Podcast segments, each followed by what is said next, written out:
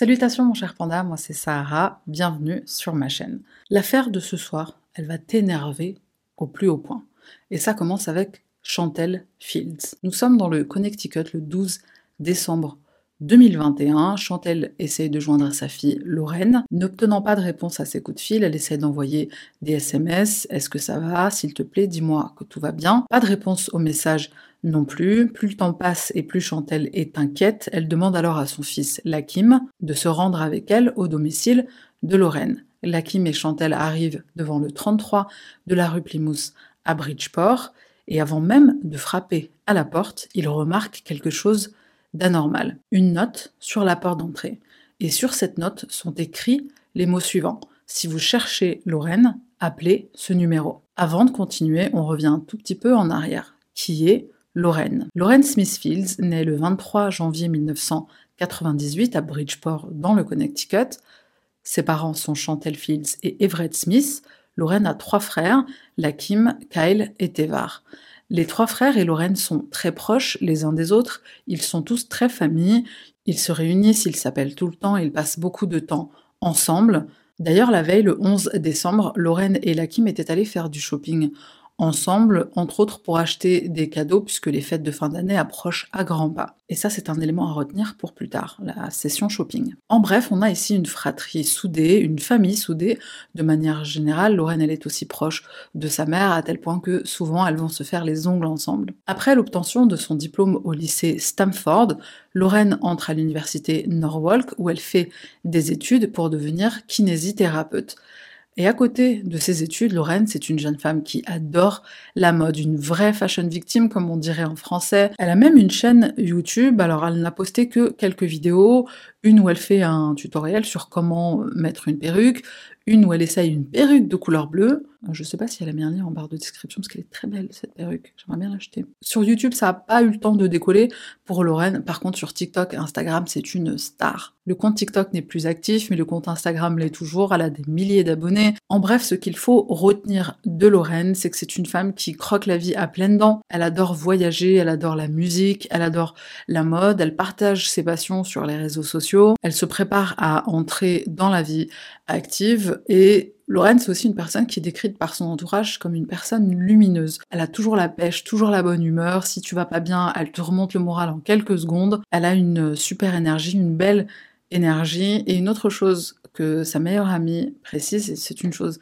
importante, c'est que dans les deux dernières années, Lorraine est devenue quelqu'un de très spirituel. Elle s'est beaucoup rapprochée de Dieu. Courant novembre 2021, Lorraine décide de se créer un profil sur l'application Bumble. Alors Bumble, c'est une application de rencontres, un peu comme les autres, à la différence que sur, euh, sur Bumble, c'est la femme qui est euh, reine, entre guillemets, c'est la femme qui fait le premier pas, enfin c'est elle qui peut faire le premier pas si elle le souhaite. Donc si tu matches avec euh, quelqu'un, bah, c'est toi qui peux... Enfin, c'est toi qui dois en premier envoyer un message pour démarrer la conversation. Je sais pas si l'application fonctionne toujours comme ça, il me semble que oui, mais bref. Bumble est une application de rencontre amoureuse. Ça va, Devdas? Allongé tel un prince?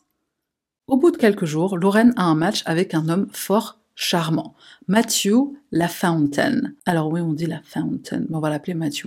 Lorraine et Matthew commencent à s'écrire, ils s'échangent ensuite les numéros de téléphone et le courant passe si bien entre eux qu'ils décident de se rencontrer en personne le 11 décembre. On se rappelle que le lendemain, le 12 décembre, Chantel, la mère de Lorraine, n'ayant aucune nouvelle, décide de se rendre chez sa fille accompagnée de son fils Lakim.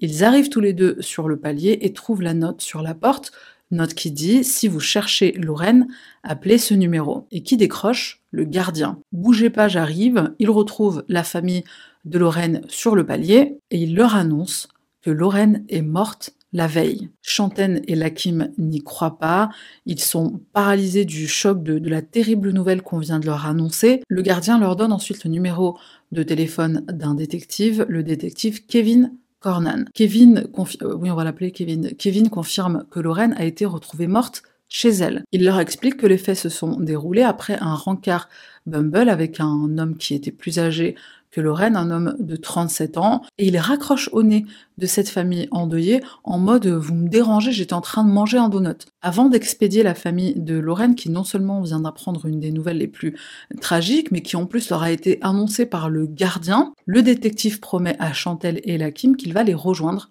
au domicile de Lorraine. Personne ne se présentera jamais. Et au passage, bravo au gardien d'avoir laissé un mot comme un hamar sur la porte. Il est quand même question de quelqu'un qui vient de mourir.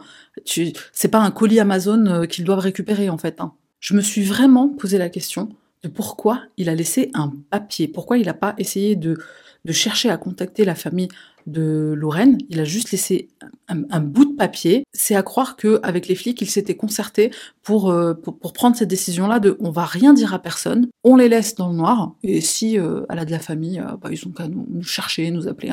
Et encore un plus grand bravo à Kevin le détective qui va continuer de raccrocher au nez de la famille de Lorraine quand ils appellent pour essayer de comprendre comment Lorraine est morte. Alors que s'est-il passé le 11 décembre? Comme je le disais plus tôt, Lorraine et son frère Alakim étaient partis faire du shopping ensemble, ils sont allés faire des courses de Noël dans l'après-midi. En fin de journée, la jeune femme retrouve Matthew, son rencard Bumble. Ils se retrouvent dans un bar, bar dans lequel ils vont consommer quelques boissons alcoolisées.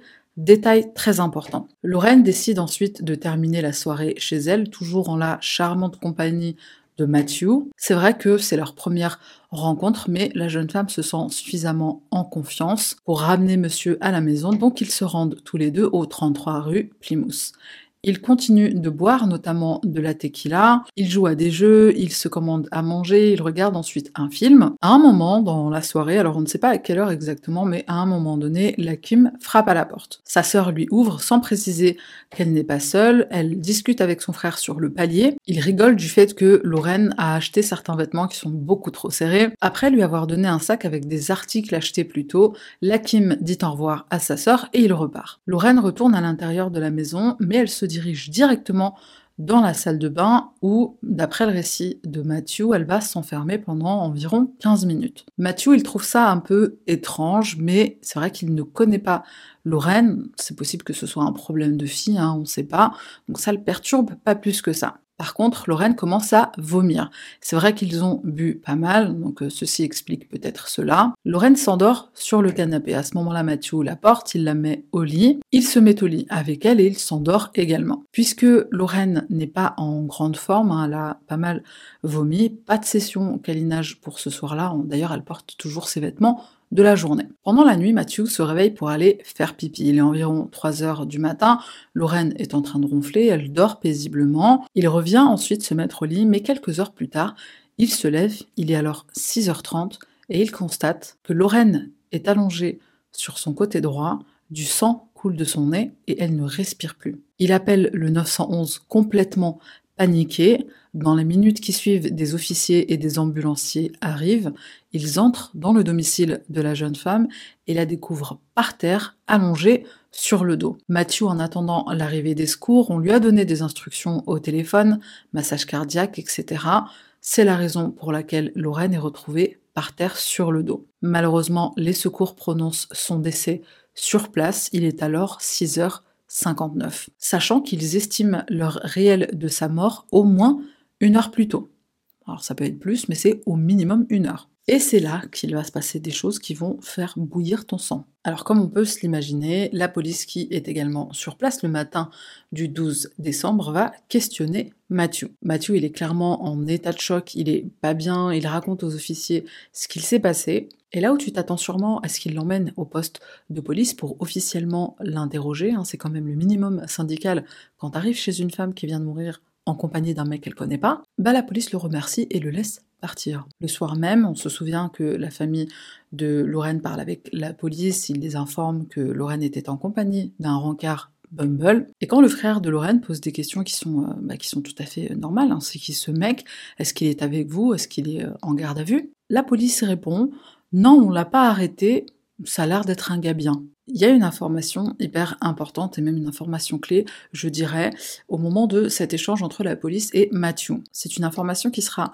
révélée plus tard et qui explique peut-être pourquoi Matthew n'a pas été placé en garde à vue. En plus de ne pas arrêter euh, Matthew le beau gosse aux airs innocents, la police ne va pas non plus considérer la scène de crime comme une scène de crime. Pourtant, la famille de Lorraine va y trouver des éléments qui vont ne faire que renforcer chez eux l'idée que Matthew n'est peut-être pas complètement innocent. Il trouve dans la chambre à coucher un préservatif usagé avec à l'intérieur euh, du, jus de bébé. Pourtant, Matthew a dit à la police ne pas avoir eu de rapport avec Lorraine pendant la nuit, enfin la veille, parce qu'elle vomissait, elle s'est endormie, donc euh, lui aussi, donc pas de câlin. Euh, il vient d'où le jus de bébé dans la capote? C'est une excellente question à laquelle une mise sous scellée de l'appartement aurait pu répondre. Le drap sur le lit de Lorraine est taché de sang, ce drap, on ne le récupère pas. On trouve aussi dans l'appartement des comprimés qui ne sont disponibles que sur ordonnance.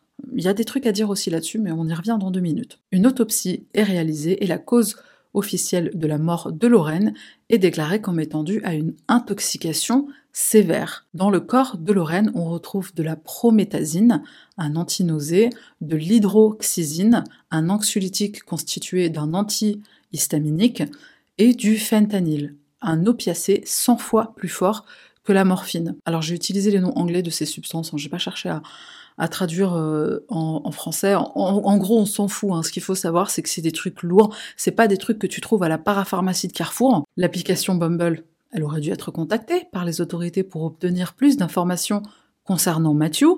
C'est quand même logique, n'est-ce pas? Le PDG de Bumble s'exprime auprès des médias et dit vouloir coopérer totalement avec la police. Venez euh, Sherlock Holmes chez nous autant que vous voulez. On vous envoie tous les documents que vous voulez. La police de Bridgeport n'a jamais contacté Bumble. Heureusement qu'il y a des gens qui ont une conscience et qui se sont manifestés d'eux-mêmes, et notamment des utilisatrices Bumble. Certaines femmes ont contacté les avocats de la famille de Lorraine en disant avoir eu un ou des rencarts avec Mathieu et que ce mec est hyper chelou. Aucune des personnes qui se sont exprimées au sujet de leur expérience avec lui n'avait des choses positives à dire. L'avocat de la famille Smithfield, qui s'appelle Darnell Crossland, lors d'une interview, il va mettre en lumière d'autres éléments tout aussi consternants. Il explique que quand on questionne Matthew le matin de la découverte du corps de Lorraine, il va passer sous silence la moitié des faits, faits qui seront découverts plus tard quand l'enquête sera enfin lancé. Le préservatif utilisé, ça on en a déjà parlé. Un autre élément important, ce sont les substances retrouvées dans le corps de la jeune femme. Certaines de ces substances sont illégales. Dans le Connecticut, c'est un délit de vendre, donner ou se procurer ces substances, et notamment le fentanyl, qui est un opiacé. La police aurait dû tracer la provenance de cette substance, élément qui aurait dû être passible d'une peine de prison pour Mathieu. Pire encore, puisque la consommation de cette substance a provoqué la mort d'une personne, il aurait même dû être arrêté pour homicide involontaire. L'avocat termine l'interview en disant que le maire de Bridgeport a donné sa parole à la famille de Lorraine. Il a promis qu'il ferait tout ce qui est en son pouvoir pour les aider, pour obtenir justice pour la jeune femme. L'avocat de la famille de Lorraine demande donc, entre autres, à ce qu'il fasse pression sur le département de la police et pour qu'il rende public notamment l'appel au 911 que Matthew a passé le soir du drame. Les images de bodycam des policiers qui sont intervenus, on demande à ce qu'elles soient rendues publiques également, éléments qui pourraient s'avérer cruciaux pour l'enquête. Pendant très longtemps, on n'ouvre même pas d'enquête. En fait, tout le monde s'en fout puisque Lorraine est noire. Du coup, on est obligé de faire une parenthèse, enfin c'est même pas une parenthèse, hein, du coup, mais on est obligé de parler du syndrome de la femme blanche disparue. C'est un concept qui est né avec la journaliste Gwen Eiffel. Alors on pourrait dédier une vidéo entière à cette journaliste, mais ce qu'on va dire ici, c'est qu'elle est à l'origine du, du concept, enfin elle a mis des mots sur un phénomène qui existe malheureusement depuis longtemps. Si t'es une femme blanche et que tu disparais, le monde entier va retenir sa respiration pour toi. Tout le monde va te chercher. Un exemple qui a été souvent mis en parallèle avec l'affaire Lawrence Smithfields, c'est l'affaire Gabi Petito. Gabi, elle a la combinaison gagnante. Elle est blanche, elle est jeune, elle est jolie, elle fait partie de la classe moyenne supérieure, et bien sûr, elle a disparu. La couverture médiatique dont bénéficient les femmes à la combinaison gagnante. Elle surpasse celle des, femmes de couleur et de loin. Enfin, en fait, il y en a beaucoup qui sont même carrément ignorées et carrément même pas enquêtées. La première fois que j'ai entendu parler de ce concept, c'était avec l'affaire Grace Millen. Et dans ma nia de, personnes qui aiment tout le monde, j'ai même pas vu ça comme vrai ou même comme pertinent. En tout cas, dans l'affaire Grace Millen. Et c'est vrai que j'avais une bonne raison. Grace, elle disparaît dans un pays autre que le sien. Et c'est une tendance que, que moi, je pense qu'on a tous remarqué. Quand une personne disparaît ou meurt dans un pays autre que, que le sien, ça fait euh, souvent la une des journaux. Je maintiens que ça reste un élément qui va favoriser, entre guillemets, l'intérêt qu'on peut porter à une affaire, mais clairement ce syndrome existe et Lorraine en est la preuve. Dans une des interviews que j'ai vues pour, euh, pour cette affaire, il y a une femme qui parle de ça et qui ajoute aussi que bah, la femme blanche, elle est la victime idéale. Est-ce que la société considère comme la victime idéal, c'est une personne qui est non seulement digne de notre attention, mais qui est aussi digne des ressources de la société. Je laisse cette phrase faire effet dans ta tête. Lorraine, non seulement elle n'a pas été euh, mise dans la catégorie des victimes idéales, mais en plus, on l'a mise dans la catégorie des drogués. Elle est morte par sa faute à elle. Un autre élément qui a été mis en lumière pour justement essayer de, de dégrader la personne de Lorraine, c'est le fait que la relation qu'elle avait ou qu'elle commençait à peine avec Matthew, c'était une relation euh, sugar daddy, sugar baby. Alors en gros, mais en une phrase vraiment, parce qu'on va pas s'attarder sur le sujet, je pense que tout le monde sait ce que c'est. En gros, sugar baby, sugar daddy, c'est voilà ce euh, échange de faveurs sexuelles contre de l'argent. Il y a plusieurs sources qui rapportent notamment le fait que Lorraine aurait demandé à Matthew de lui apporter la somme de 40 dollars pour qu'elle puisse faire ses ongles. Et il y a plusieurs personnes qui relèvent justement le fait que 40 dollars, ça aurait jamais suffi pour faire des ongles. En tout cas pas le style qu'elle faisait elle, puisque sa mère dit dans une interview que souvent elle mettait, euh, elle faisait des petits designs en plus. Elle faisait pas le, le, truc classique euh, de faire une pose d'ongles ou quoi. Elle mettait toujours des petits designs, des petites paires, des strass et tout, donc ça coûte toujours plus cher. 40 hum, dollars, c'est le prix de château d'eau pour un truc hyper simple. Au domicile de Lorraine, on retrouve la somme de 1400 dollars en espèces pourquoi elle avait besoin de 40 balles pour faire ses ongles. Il y a beaucoup de médias qui expliquent le fait que Lorraine acceptait de sortir avec un mec beaucoup plus âgé qu'elle euh, parce que justement c'est une dynamique qu'on retrouve souvent dans la relation euh, sugar daddy, sugar baby. Lorraine 22 ans, 22 ou 23, euh, Matthew 37. Et cette dynamique, c'est aussi ce qui a contribué à, faire que cette image qu'on a de Lorraine, c'est une image qui est hyper sexualisée. Perso, Gabi Petito, j'ai vu pas mal de, vidéos de Gabi, je l'ai toujours vu, Stora. Toutes les photos qu'on voit de Lorraine, c'est toujours des photos où elle est hyper sexy, hyper. Euh, bon, voilà. Et c'est quelque chose qu'on aime bien faire avec les femmes noires. On aime bien euh, les sexualiser plus qu'une femme euh, blanche. En tout cas, quand il est question d'affaires de disparition, de meurtre et tout ça. Les photos que les médias font circuler de Lorraine, ça ne fait que renforcer cette, euh, impression, cette, euh, cette image dans l'inconscient collectif que Lorraine, c'est une femme qui se montre, c'est une femme qui se drogue, c'est une sugar baby, elle n'est pas digne de notre attention, elle n'est pas digne d'une enquête. La conclusion du médecin légiste, c'était... voilà, elle a pris trop de trucs. Mort accidentelle causée par intoxication mort accidentelle. La meilleure amie de Lorraine, comme je le disais plus tôt, elle témoigne du fait que Lorraine elle devenait de plus en plus spirituelle. Elle n'a jamais pris de drogue, elle n'en prend pas. C'est aussi un élément sur euh, lequel sa famille se bat, enfin bec et ongle, pour faire comprendre que c'est pas quelqu'un, que, même un joint, elle l'aurait pas accepté. Comme le dit si bien le docteur Joseph Scott Morgan, un expert médico-légal qui est interviewé dans le cas de Lorraine, ce qu'on a retrouvé dans son corps, c'est un cocktail. Il estime que c'est totalement absurde qu'une femme qui n'a aucun antécédent d'utilisation de substances décide un soir de prendre un cocktail qui va s'avérer en plus être fatal. Quand bien même t'as bu et ton jugement est altéré, c'est vrai que Lorraine avait bu de, la tequila, quand bien même t'as beaucoup bu et, voilà, t'as envie de prendre des trucs, des trucs dont t'arrives même pas à prononcer le, nom, autant en plus c'est un combiné de trois trucs je sais pas, comme l'a dit le médecin, c'est vraiment absurde. L'expert médico-légal en doute et il ne comprend pas que le médecin légiste soit parvenu à cette conclusion. Et il va poser une question que j'ai trouvée mais tellement pertinente et une question qui montre vraiment à quel point la police en avait rien à foutre.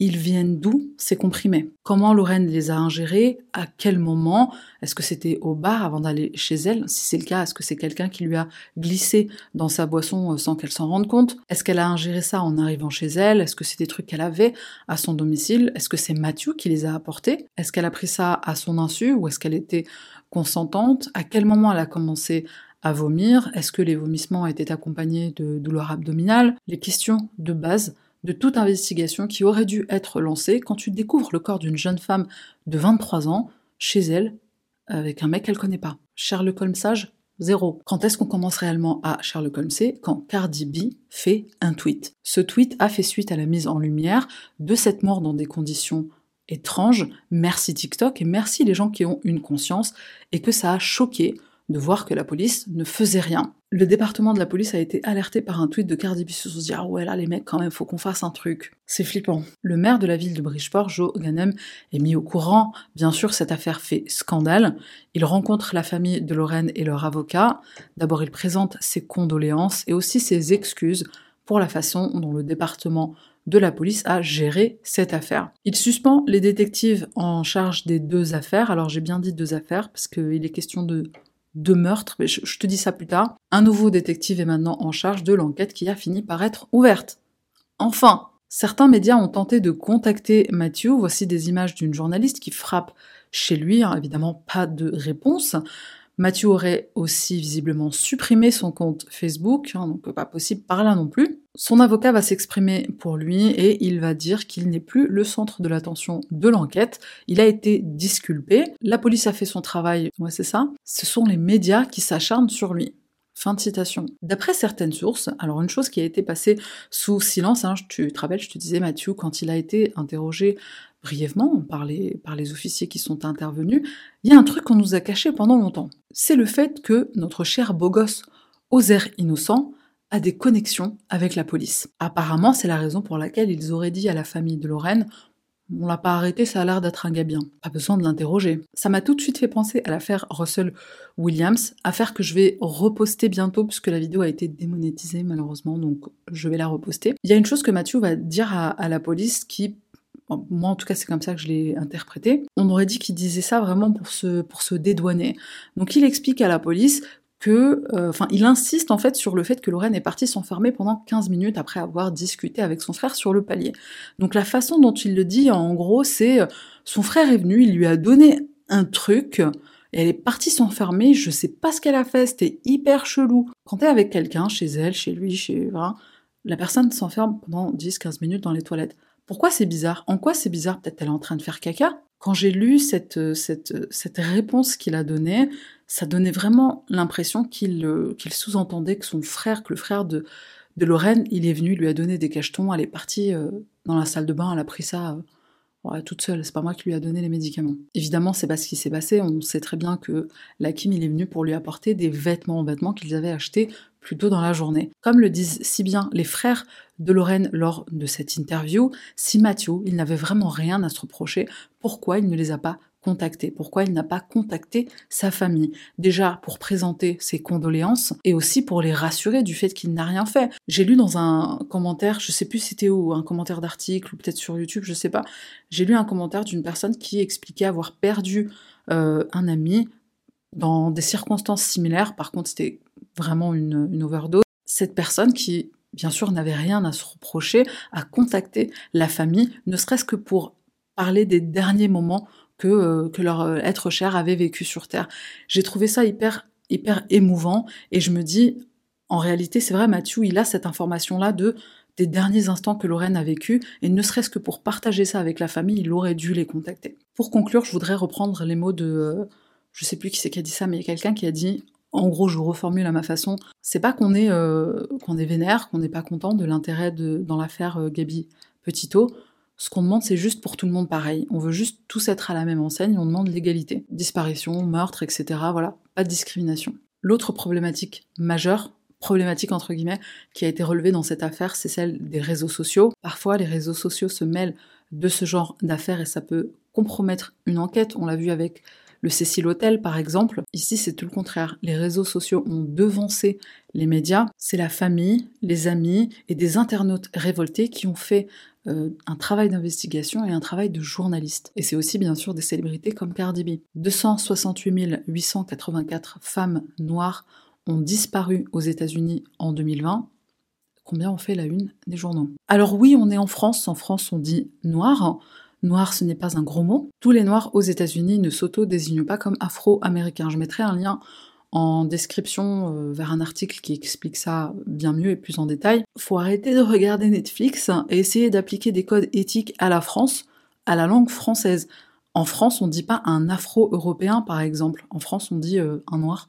Donc, euh, je dis noir, puisque je parle français. La famille de Lorraine poursuit en justice la ville de Bridgeport et il demande trois choses. Il demande la mise en place de nouvelles procédures pour éviter que la police bâcle de nouveau une affaire. Il demande une compensation financière de 30 millions de dollars et il demande également à ce qu'une enquête de tout le département de la police soit menée. Le type d'enquête qui est demandé est particulier, enfin ça a même un nom, ça s'appelle une enquête schéma et pratique. En gros, cette enquête elle vise à déterminer si un département de police a adopté des schémas de mauvaise conduite ou des pratiques qui sont non constitutionnelles, discrimination, brutalité policière, non-respect du premier et du quatrième amendement, etc.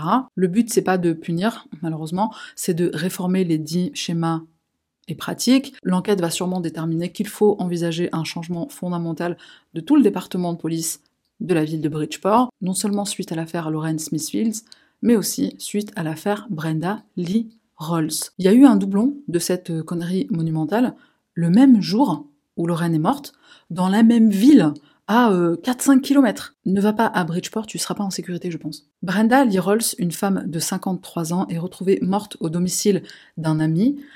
Comme pour Lorraine, la famille de Brenda n'est pas mise au courant de son décès, pas d'enquête ouverte. Ah bah, Brenda est noire aussi, hein, donc t'imagines bien que tout le monde s'en fout. Le détective qui est intervenu a été suspendu, comme celui qui était intervenu pour Lorraine. D'après l'expert médico-légal, Brenda est morte d'une crise cardiaque. Son état de santé a été aggravé par le fait qu'elle était diabétique, donc elle a fait une crise cardiaque. Alors certes, c'est une mort naturelle, et ce sera confirmé par la suite, après que tout le monde se soit révolté que la police n'a rien foutu, et que surtout la police n'est pas prévenue la famille. C'est eux-mêmes qui ont dû enquêter pour savoir où elle se trouvait. Donc même si c'est pas comme Lorraine dans le sens où euh, il n'y a pas des conditions qui sont vraiment Enfin, en, fait, quelque part, si, parce qu'elle meurt chez un mec, ce mec, on sait pas si c'est son mec, on sait pas si elle le connaît euh, euh, plus que ça, on sait pas si c'est un ami, on sait pas ce qui s'est passé pendant la nuit. Et c'est vrai que le médecin a déterminé ça. Mais en vérité, si tu ouvres pas d'enquête, comment tu peux en être sûr? Le médecin légiste pour Lorraine, il a déterminé qu'elle était morte d'une intoxication euh, volontaire, quoi. Tu peux pas le savoir. On est d'accord que l'enquête schéma et pratique, elle est plus que nécessaire au sein de la ville de Bridgeport. À ce jour, deux enquêtes ont été ouvertes dans l'affaire Lorraine Smithfield, une pour sa mort, bien sûr, et une autre par la division narcotique. On se rappelle les cachetons euh, d'où est-ce qu'ils viennent. On a fini par récupérer certains des éléments qui étaient dans le domicile de la jeune femme, le préservatif euh, usagé, etc.